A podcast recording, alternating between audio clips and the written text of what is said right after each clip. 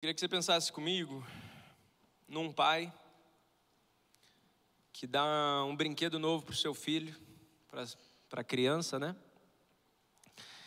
E era, né, digamos assim, presente de Natal, era aquilo que ele estava pedindo ali, que ele estava querendo, fez, escreveu no papelzinho ali, deixou debaixo da árvore. e aí ele ganhou. Eu, eu, eu, eu passei por essa fase, né? acho que todo mundo passou. Eu lembro que eu queria muito um boneco do Superman. Um boneco grande, sim, do Superman. Nem mexia o boneco. Eu gostava de boneco que mexia, mas esse não mexia.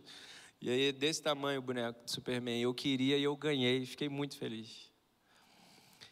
Só que eu não sei se você já reparou, mas quando a criança ela recebe aquele presente que ela tanto queria, ela, né? Cara, consegui aquele brinquedo. Não vou largar nunca mais agora.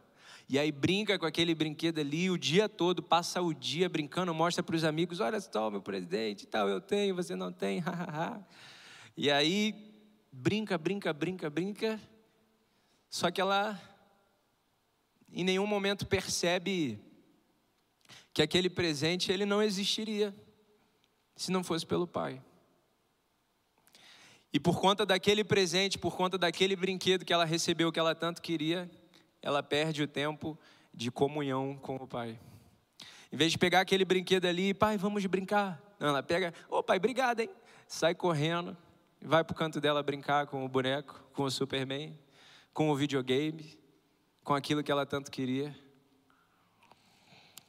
Eu não sei se você está entendendo onde eu quero chegar, mas essa criança somos nós.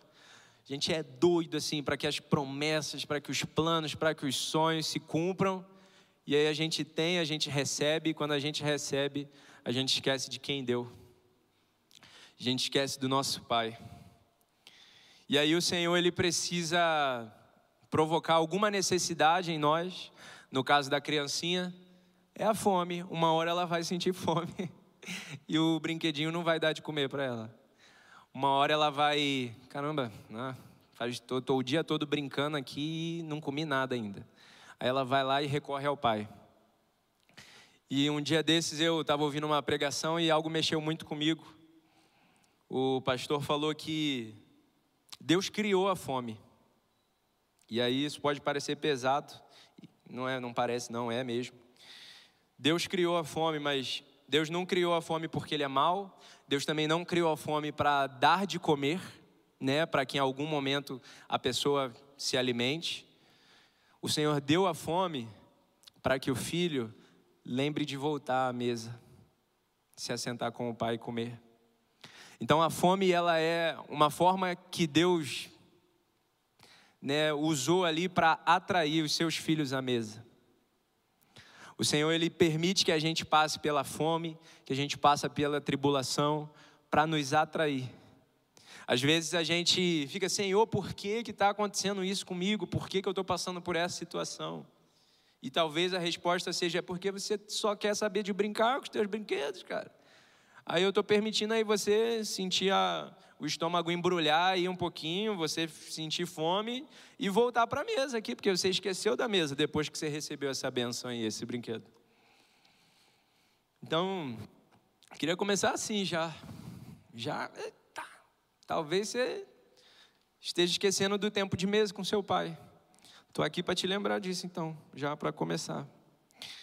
E eu vou falar bem rapidinho, gente, então queria que você prestasse, não deixasse nada te distrair. O objetivo da palavra de hoje é o que eu falei ali no início, é que a gente volte os nossos olhos para o Senhor, que a gente ajuste o nosso foco. Amém? Abre a Bíblia aí em Romanos capítulo 8 versículo 37. Eu posso beber nesse copo mesmo aqui? Não é meu não esse copo. Agora é. Aleluia. Brinquedinho novo aqui. Não vou trocar o tempo de mesa por causa desse copo. Romanos 8, capítulo 8, versículo 37 diz assim: Mas em todas estas coisas somos mais que vencedores por meio daquele que nos amou. Vamos ler juntos? No 3. 1, 2, 3. Mas em todas estas coisas somos mais que vencedores por meio daquele que nos amou. A gente está numa série de mensagens chamada Frases de Caminhão. Não sei se você já viu essa frase por aí, só essa expressão, né? Mais que vencedor, mais que vencedores, mais que vencedor. Talvez você não tenha visto num caminhão, tenha visto no adesivo de um carro, tenha visto numa tatuagem, tenha visto em algum lugar um adesivo.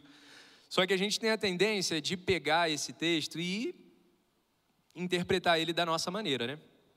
Só que, gente, a, a, a forma que a gente costuma interpretar é, tipo, o que, que é, não, eu sou mais do que vencedor. A gente pega isso e interpreta como, eu sou um vencedor. Eu sou vitorioso por meio daquele que me amou em Cristo Jesus, eu sou vitorioso. A gente pega esse, essa expressão mais que vencedor e usa como sinônimo. Eu sou um vencedor. Tá dando para entender? Tá dando, né? Para entender? Faz assim com a mão, se tá dando para entender. Então, a gente pega essa, essa expressão e usa como sinônimo. Mais que vencedor é igual a vencedor. Só que não é, gente, né? É assim, o português diz que mais do que vencedor é uma coisa e vencedor é outra coisa. Se é mais do que vencedor, então não é vencedor, é algo a mais. Ok? Não, não é difícil de entender. É algo a mais, algo a mais do que vencedor. E o que, que é ser mais do que vencedor? Esse é o objetivo da palavra de hoje. Explicar o que, que é ser mais do que vencedor. E talvez você tenha visto lá no post do Brave, a Dilma, né? A filósofa. A filósofa Dilma Rousseff. Ela falou lá que nem quem ganhar ou perder. Vou tentar tentar, tentar lembrar aqui, né? Porque é difícil. Nem quem ganhar ou perder, ou quem vai ganhar ou perder, nem vai ganhar nem vai perder. É alguma coisa assim. Vai todo mundo perder. É a, é a, a conclusão dela. gente, quando eu estava preparando essa palavra, gente, você vai estranhar, mas assim, eu vi sentido no que ela falou eu vi sentido no que ela falou. E eu vou mostrar para vocês aqui que ser mais do que vencedor é perder e ganhar. E não é nem perder nem ganhar. Acredite se quiser, gente. Eu vou começar pelo perder, beleza? É perder, ser mais do que vencedor é perder. Como assim, Johnny? Ser mais do que vencedor é perder. Queria que botasse versículo 35, Romanos 8, versículo 35, dois versículos antes aí. Quem nos separará do amor de Cristo? Será tribulação, ou angústia, ou perseguição, ou fome, ou nudez, ou perigo, ou espada? Próximo. Como está escrito, por amor de ti, enfrentamos a morte todos os dias, somos considerados como ovelhas destinadas ao matadouro. Mas em todas estas coisas, somos mais que vencedores por meio daquele que nos amou. A gente costuma pegar esse versículo e pegar só o mais que vencedores, né? Somos mais que vencedores. Mas o versículo começa falando: "Mas em todas estas coisas nós somos mais que vencedores". Que coisas? Que todas coisas são essas aí? Mas em todas estas coisas somos mais que vencedores. É o que a gente leu no versículo anterior. É angústia, é fome, é sofrimento, é morte. Por amor de ti somos entregues à morte todo dia como uma ovelha que é levada ao matador. Em todas estas coisas, nós somos mais do que vencedores. Então, ser mais do que vencedor, não, vencedor, ser mais do que vencedor não significa vitória o tempo todo. Se alguém falou para você que, ah, não, a vida com Jesus é uma maravilha, é só vitória. E te enganaram.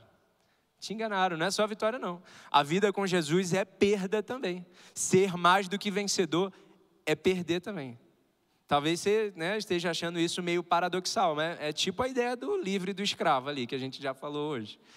É meio paradoxal mesmo, você vai perder. Mas até na derrota, você vai ser mais que vencedor. Olha que loucura.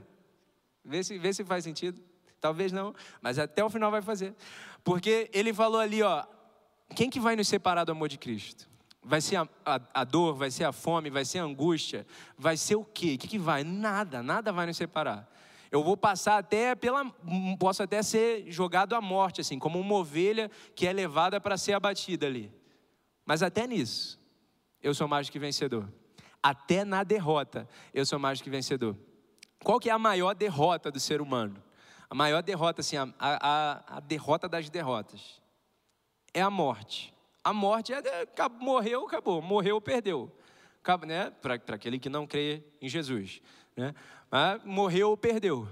E aí o que ele está falando é: até na morte, por amor de ti, somos entregues à morte todos os dias. Até na morte, nós somos mais que vencedores. Então, até na derrota da derrota da derrota, nós somos mais que vencedores. Gente, que coisa mais linda.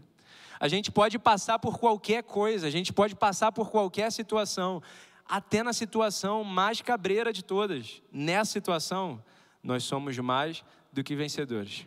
Então, é, ao mesmo tempo que é uma palavra de choque, assim, né, para você encarar a realidade, e estou falando aqui que você vai perder, meu Deus, a palavra profética. você vai perder, irmão. Você vai, eu vou, eu já perdi várias vezes, você já perdeu várias vezes, vai continuar perdendo, vai continuar perdendo mas até na perda, você é mais que vencedor. A gente pode passar pela perda, a gente pode passar pela vitória, a gente pode passar pelo que for, vai ser mais que vencedor. Quando Paulo fala que a gente pode todas as coisas naquele que nos fortalece, ele está falando isso. Ele está falando que ele sabe tanto o que é passar necessidade como é ter fartura. Ele sabe tanto o que é passar fome como é ter abundância de comida. Ele pode todas as coisas naquele que fortalece ele. Então a gente pode passar por qualquer situação. O Gabriel estava cantando aqui que todas as coisas cooperam para o bem daqueles que amam a Deus. Todas as coisas não é só as coisas boas, as coisas ruins também. As coisas ruins também cooperam para o seu bem. Isso, apesar da palavra de choque, apesar da palavra profética que você vai perder, é uma palavra de esperança. Até as coisas ruins cooperam para o seu bem, até aquilo que acontece, que você não entende o porquê, coopera para o seu bem. Gente, isso é uma notícia maravilhosa que eu estou te dando. Até as coisas ruins que acontecem na sua vida cooperam para o seu bem. Você pode ver que, né, quando você lê a história de Paulo, Paulo passou por uns bocados assim. Aí tem um texto que ele conta, né? Tudo que ele passou, ele levou chicotada, ele foi preso várias vezes, ele né, passou por umas tempestades aí da vida, passou por um monte de coisa. Gente, mas Paulo era tipo o cara, assim, o crente, né? Depois que ele se converteu, ele foi o cara. Mesmo assim, ele passou por tudo isso? Sim. E até nisso, ele que está falando aqui, até nisso eu sou mais do que vencedor. Em tudo que eu passei, eu sou mais do que vencedor. Jesus, gente, não mentiu para gente. Jesus, ele falou: nesse mundo vocês vão ter aflição. Vocês vão ter aflição. Mas, e o engraçado é que esse versículo aí começa: Eu estou dizendo isso para vocês, para que vocês tenham paz. Estou dizendo isso para vocês para que vocês tenham paz. Neste mundo vocês terão aflição. Mas tenham bom ânimo porque eu venci o mundo. E aí que está o segredo. A gente, mesmo perdendo, está ganhando porque Jesus já venceu tudo. Jesus já zerou o game. A gente está jogando ali só para jogar, mas assim, Jesus já passou por aquelas fases todas ali, já ganhou tudo e já está tudo conquistado, graças a Ele. E é aí que a gente entra na parte do ganhar. Eu falei que ser mais que vencedor era perder, por causa disso aí, porque a gente vai passar pela derrota mesmo, vai passar pela fome, vai passar pela dor, pelo sofrimento. Em tudo isso, ser mais que vencedor, que a gente vai suportar em nome de Jesus. Amém? E é ganhar também, porque Cristo já ganhou tudo é ganhar, eu queria que vocês abrissem aí em 1 Coríntios capítulo 15, esse lado aqui, ó. Esse lado aqui abre em 1 Coríntios capítulo 15, versículo 57, e esse lado aqui abre em 2 Coríntios capítulo 2, versículo 14. Abre aí, você vai notar uma semelhança aí nesses dois textos. Aqui é 1 Coríntios 15, 57, aqui é 2 Coríntios 2, 14. Coloca pra gente aí, Gabriel, por favor. Eu fiz você abrir para você marcar aí, que esse texto é muito bom. 15:57. Mas graças a Deus que nos dá a vitória por meio de nosso Senhor Jesus Cristo. O outro texto lá. 2 Coríntios. Mas graças a Deus que sempre nos conduz vitoriosamente em Cristo e por nosso intermédio exala em todo lugar a fragrância do seu conhecimento. Tem uma expressãozinha aí que é assim, fundamental para a gente entender esses dois textos. Eles são muito parecidos, né? Tem o graças a Deus ali e tem o em Cristo. E Romanos 8, 37 que a gente leu, o em Cristo também está ali, meio subliminar, mas está ali. Em todas essas coisas nós somos mais do que vencedores por meio daquele que nos amou, ou seja, em Cristo. Então, nós temos vitória em Cristo. Só que aí, gente, eu queria que você não me entendesse errado. Essa vitória aqui não é a vitória né, dos seus sonhos, né, dos seus caprichos, dos seus desejos. Não é que todas as suas metas vão se realizar, todas as metas para 2023. Gente, talvez não se realize. E eu falei, né? Comecei falando, é perda também. Então talvez você perca alguma coisa no meio do caminho aí. Você vai chorar? Pode chorar. Mas lembre que todas as coisas cooperam para o seu bem. Lembre que até, a até na perda você é mais do que vencedor. E em Cristo, a gente já venceu tudo. Em Cristo nós somos vitoriosos. Em Cristo nós somos conduzidos em triunfo pelo Senhor. Então, é a vitória sobre o mundo, é a vitória sobre os pecados, sobre os nossos desejos. É, não é uma vitória carnal simplesmente, uma vitória física. É também uma vitória física aqui, né, de conquistar as coisas. Amém, se o Senhor quiser. Na verdade, Ele já nos abençoou com toda sorte de bênçãos espirituais nas regiões celestiais. Então, assim, a gente é vitorioso, só que a gente é vitorioso em Cristo, não é qualquer vitória. Até porque se a gente pensar, e aí né, entra no que eu estava falando sobre voltar os nossos olhos para o Senhor, se a gente pensar em vitórias apenas terrenas, e a gente né, correr atrás que nem um doido, não, o que eu quero é, sei lá, passar na faculdade, e está certíssimo. O que eu quero é comprar um carro, certíssimo, tem que sonhar mesmo. O que eu quero é um casamento lindo, vamos ter em nome de Jesus, meu amor. Ah, tá lá, levantando a mão. Um casamento lindo, tá certo em sonhar. O que eu quero é uma casa própria, tá certo em sonhar. Só que do que que adianta a gente conquistar tudo isso? A gente ganhar, conquistar todos os nossos sonhos, ganhar o mundo e perder a nossa alma? Foi a pergunta que Jesus fez. Do que adianta ganhar o mundo inteiro e perder a sua alma? Então, a gente precisa entender que existe vitória e existe vitória. Tem, tem uma vitória que é que a gente precisa realmente correr atrás, que é a vitória sobre a nossa carne, que é a vitória sobre o mundo. E existe uma outra vitória que se vier, ô oh glória. Lembrei da, da, música lá, Hoje eu sou a Irmã Vitória. Não sei quantos conhecem. Ô oh, glória, hoje eu sou a Irmã Vitória. Não é do tempo de vocês, mas tudo bem. Então, aí tem, tem a vitória que a gente corre, corre atrás, corre atrás, corre atrás. E às vezes não era o que Deus queria para a gente. A gente correu atrás do vento. Eclesiastes fala muito isso, que às vezes a gente corre atrás das riquezas terrenas, só que isso é vaidade. Simplesmente vaidade correr atrás do vento. Então talvez, a gente até falou sobre isso na live. Quem viu a live na. Foi quinta-feira? Quem viu a live? Pouca gente aí. Próxima quinta-feira vai ter live de novo, às 20 horas e provavelmente não vai ser eu, né? Vai ser alguém melhor lá, vai ser top. Se eu fosse você, eu não perdia, eu vou estar lá comentando na live. A live ferveu nos comentários, né? Graças ao José. José sabe muito. Então, sim, vai ser top a live. E na última live que eu fiz com o Joe, foi assim, muito legal, porque o Joe estava afiado, o Joe estava afiado. E a gente estava falando lá que, às vezes, a... foi até o João. O João botou essa frase lá nos comentários da, da frase de caminhão lá, que essa eu vi no Google também. Não há estrada longa quando há algo que se busca. A frase que estava no caminhão. Não há estrada longa quando há algo que se busca. Quando a gente está buscando algo, não tem estrada longa demais. A gente vai correr atrás e tal, tal, tal. Só que, gente, às vezes a gente não sabe o que a gente está buscando. Às vezes a gente está buscando alguma coisa que não era para a gente buscar. E aí a gente, né, não há estrada longa, vou embora. Uh!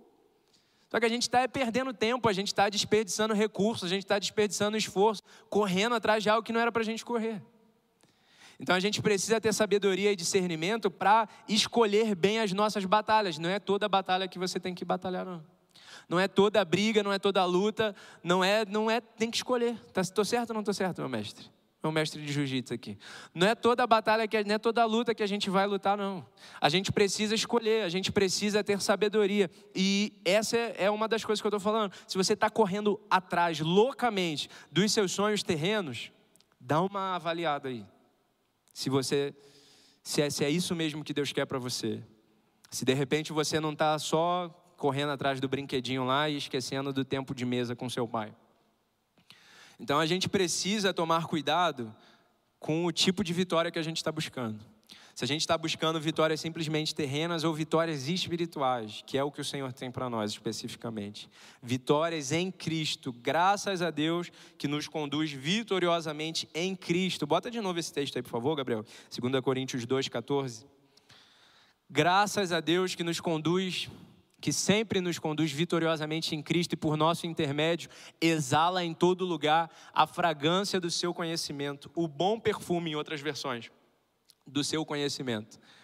Às vezes a gente está tão frenético na nossa busca pelo nosso sonho que a gente sai passando por cima das pessoas. E em vez de exalar um bom perfume, a gente está cheirando mal. As pessoas nem querem ficar perto da gente. A gente está tão louco lá, tão frenético atrás do nosso objetivo. Não, não, não posso agora, tchau. Não, não, não sei o que. Ai, ai, chega. É grosso com as pessoas. A gente, né, tipo, ignora. A gente vê o necessitado lá e finge que não viu, vai embora. Não, porque a gente está com pressa para o nosso compromisso. A gente está correndo atrás e tal, tal, tal. Só que a vitória que Deus nos conduz não é para a gente fazer isso, mas é para a gente exalar um bom perfume. Então, quando a gente está, e, e aí vai um, um direcionamento para a gente aqui, para você ver, né? Para você avaliar. Será que eu estou buscando a vitória certa? Olhe para você, olhe no espelho, dá um, uma averiguada aí. Vê se você está exalando um bom perfume.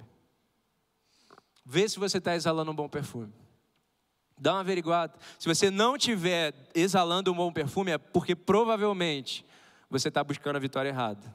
Se você está louco, frenético e correndo atrás de uma vitória, e é, isso não está te fazendo exalar um bom perfume, provavelmente você está correndo atrás do vento. E aí, gente, é, mesmo ganhando, mesmo vencendo, né? Eu falei que é perder, é ganhar. Paulo, em Filipenses capítulo 3, versículo 8, bota aí para a gente, por favor. Filipenses capítulo 3, versículo 8. Paulo diz assim: mais do que isso, considero tudo como perda comparado com a suprema grandeza do conhecimento de Cristo Jesus, meu Senhor, por quem perdi todas as coisas. Eu as considero como esterco para poder ganhar a Cristo. Mesmo vencendo, mesmo ganhando, considere tudo como perda. Considere tudo como algo secundário para que a sua vitória esteja em Jesus. E, e isso significa mudar o foco, como eu falei no início. O objetivo dessa mensagem aqui é que a gente saia daqui com um foco diferente. Talvez você esteja pensando só nos seus problemas, nas suas necessidades, nos teus sonhos, na vitória que você tanto está correndo atrás, que você tanto está buscando. E o que Deus está falando aqui, ó, faz como Paulo, seja imitador de Paulo como ele foi de Cristo. Paulo ele considerou tudo como perda para ganhar a Cristo. A gente precisa mudar o nosso foco. E o que que é mudar o foco? É considerar que ser mais do que vencedor, não, na verdade não importa perder ou ganhar. Não importa se a gente está ganhando ou se a gente está perdendo aqui na terra, porque é tudo sobre Ele, é tudo sobre a vitória dele na cruz, é tudo sobre vitórias espirituais. Então, sinceramente, considere tudo como perda, se for o caso. Mas não não fique vidrado nisso, ai caramba, estou perdendo. E, e isso é algo que está matando a nossa geração hoje. Comparação. A gente se compara com as pessoas que estão do nosso lado. Nossa, Fulano é mais novo do que eu, já tem uma graduação, já tem um mestrado, já é casado, já tem filho, já não sei o que, e eu estou aqui. O ciclano tem um carro lindo, o meu é uma lata velha. E aí a gente fica comparando e, nossa, fulano está me vencendo. Eu estou perdendo. Ou vai ver ao contrário. Eu tenho um carro melhor, eu tenho uma condição melhor, eu estou vencendo. Fulano está perdendo. Gente, o direcionamento da intercessão de hoje foi sobre maturidade. A gente precisa amadurecer. Não é nem sobre perder, nem sobre ganhar. Não é perder nem ganhar. Ou ganhar ou perder. Vai todo mundo perder. a gente precisa amadurecer, a gente precisa entender que nós não estamos numa competição. Aí, Gustavo, não estamos numa competição. Não é uma competição. Não é. A, a gente não quer chegar primeiro do que a outra pessoa, a gente quer chegar junto. Amém? Fala para quem está do seu lado aí, a gente vai chegar junto. Eu não vou chegar primeiro, você não vai chegar primeiro, a gente vai chegar junto. A gente precisa entender que não é nem sobre perder, nem sobre ganhar. Se for o caso, perca. Mas não permita que correr atrás da vitória loucamente faça você perder a sua alma. Do que vale ganhar o mundo inteiro e perder a sua alma? Eu queria que você abrisse aí em Efésios, capítulo. Não, Efésios não, Filipenses. Filipenses, capítulo 2, versículo 1. Uma outra frase de caminhão que eu vi lá na internet, que eu achei muito engraçado, é: tô devagar, mas tô na frente. Imagina, tem um, tá na estrada, tem um caminhão lá atrasando o trânsito, você querendo chegar no seu destino, e aí você lê uma frase dessa na traseira do caminhão: tô devagar, mas tô na frente. Gente, se você não ia ficar pistola, eu ia ficar pistola. Eu ia ficar pistola, gente. Por que, que não, né? Não dá um espacinho para a gente passar? E é sobre isso que eu quero falar lá em Filipenses, capítulo 2, versículo 1. A gente vai ler do versículo 1 ao versículo 4. Se por estarmos em Cristo nós temos alguma motivação, alguma exortação de amor, alguma comunhão no Espírito, alguma profunda afeição e compaixão, Completem a minha alegria tendo o mesmo modo de pensar, o mesmo amor, um só espírito e uma só atitude. Nada façam por ambição egoísta ou por vaidade, mas humildemente considerem os outros superiores a vocês mesmos. Cada um cuide não somente dos seus interesses, mas também dos interesses dos outros. Esse texto é bom demais. E é desafiador demais também e combate completamente o caminhão que está na frente, né? Está devagar, mas está na frente. Não é sobre estar na frente ou sobre estar atrás. É sobre a gente ter o mesmo modo de pensar. É sobre você quer passar, meu irmão, passe então. Você está com pressa, passe. Se você, né, você, sei lá, alguma situação que você considera importante e eu de alguma forma estou te atrapalhando, me perdoe, eu quero te ajudar. E a gente vai não só cuidar dos nossos próprios interesses, como ele estava falando ali, mas a gente vai cuidar dos interesses dos outros. E a gente não vai competir, porque a gente vai considerar o outro superior a nós. Então, se o outro aparentemente está melhor de vida, parabéns, você é o cara, continue assim, Deus é contigo e pode contar comigo também porque você precisar. Se a pessoa aparentemente está atrasada né, na vida, isso também é é o papo para outro dia, está atrasada na vida, sim, aparentemente, a gente vai lá e o que, que você está precisando? Está superior a mim, considero você superior a mim, o que, que você precisa? Que, como eu posso te ajudar? A gente precisa parar de ver as coisas, parar de ver a vida nesse preto e branco, ou é perder ou é ganhar, ou eu estou perdendo ou eu estou ganhando. Vamos todo mundo vencer, pelo amor de Deus. Eu sou uma pessoa competitiva, eu sou, confesso para vocês. Se vocês forem jogar qualquer coisa comigo, eu vou querer ganhar eu vou. Só que assim, eu fico imaginando quando eu tiver meu filho, eu quero muito ser pai. Quando eu tiver meu filho, eu vou estar jogando um jogo com ele. Eu provavelmente, provavelmente. Não é certo ainda não, né? ainda não tenho. Mas provavelmente eu vou deixar ele ganhar. provavelmente.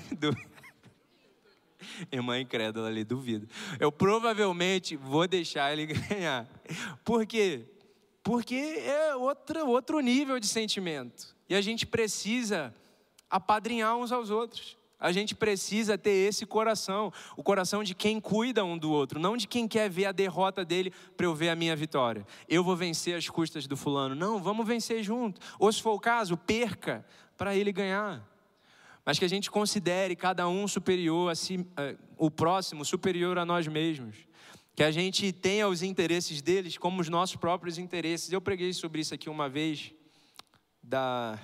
foi marcante aquele dia lá, que o Erics e o Gabriel me levaram até o tanque de Bethesda. O teu problema é o meu problema, é o nosso problema. Então que a gente considere isso. Não sei se você já viu, né? Eu falei aqui que provavelmente vou deixar minha filha ganhar, meus filhos ganhar algum jogo, né? Que a gente for brincar. Mas tem muito disso na internet, vídeo do a filha lá tá com os olhos vendados. Eu acho que é de acertar em algum lugar, acertar, sei lá, no, num cesto, alguma coisa. E aí o pai vai lá e pega e joga no cesto. Aí quando a filha tira a venda, ah, ganhou, acertou, não sei o quê. Esse é o espírito que a gente precisa ter. Ainda que a pessoa aparentemente não tenha merecido aquela vitória, a gente ajuda ali ela a vencer. Não, vamos, o teu problema é o meu problema, a vitória que você está procurando é a minha vitória. Então não é uma competição. A gente não está competindo uns contra os outros. Pare de se comparar.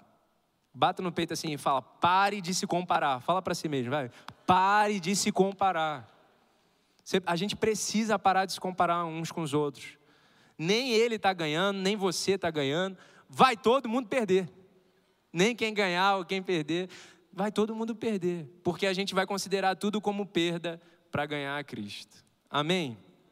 Para fechar, gente, no versículo seguinte, isso que a gente está compartilhando aqui, que Paulo compartilhou aqui, ele compartilhou por um motivo, ele compartilhou porque foi o que Cristo fez. Coloca Filipenses 2,5 aí para a gente, por favor, Gabriel seja a, é a continuação daquilo que a gente estava lendo. Seja a atitude de vocês a mesma de Cristo Jesus. Próximo. Que, embora sendo Deus, não considerou que o ser igual a Deus era algo a que devia apegar-se, mas esvaziou a si mesmo, vindo a ser servo, tornando-se semelhante aos homens. Jesus foi a pessoa, o exemplo máximo, que estava nem aí para a perda para a vitória terrena. Jesus, ele sendo Deus, gente, se isso não é a maior perda de todos os tempos, ele sendo Deus, se esvaziou, se tornou homem, para que a gente fosse vitorioso, para que a gente ganhasse. Esse é o maior exemplo de todos aí. É o exemplo de Jesus. Jesus sendo Deus, perdeu, deu PT, perda total, perdeu tudo, para que a gente pudesse vencer. Então, que, essa, que esse seja o nosso exemplo, o exemplo de Cristo. Ele não olhou para perdas ou vitórias terrenas, mas ele olhou para Deus, ele olhou para o futuro, ele olhou para a vitória espiritual, ele voltou o foco dele para aquilo que realmente importava. Isaías capítulo 53, versículo 11. O Isaías capítulo 53 diz: Não, mas ele vai ser né, morto, vai ser esmagado, ele não vai ter beleza nenhuma, é, e tudo de ruim lá, falando de Jesus, Isaías profetizando. Mas depois de tudo isso, ele fala: Mas ele verá o fruto do seu penoso trabalho e se alegrará. Jesus, ele não olhou para tudo aquilo ali que Isaías estava profetizando. Não, mas ele vai ser esmagado, ele vai ser isso, vai ser aquilo, vai ser aquilo outro, vai sofrer e tal. Jesus ignorou aquelas perdas todas ali porque ele sabia que ele veria o fruto do seu penoso trabalho e se alegraria. Então, que a gente hoje volte os nossos olhares, volte o nosso foco para a vitória que importa, que é a vitória do céu, é a vitória espiritual, é ganhar todo mundo para Jesus, é viver os propósitos do Senhor e os propósitos eternos, que a gente não foque naquilo que é transitório, naquilo que é terreno, naquilo que se vê, mas que a gente foque os nossos olhos naquilo que não se vê, porque aquilo que se vê é transitório, é passageiro, mas o que não se vê é eterno. Então, que a gente volte os nossos olhos para a presença do Senhor. E que, se for necessário, a gente perca. A gente perca para que outras pessoas possam ganhar. Que a gente morra para que outras pessoas possam viver. Amém?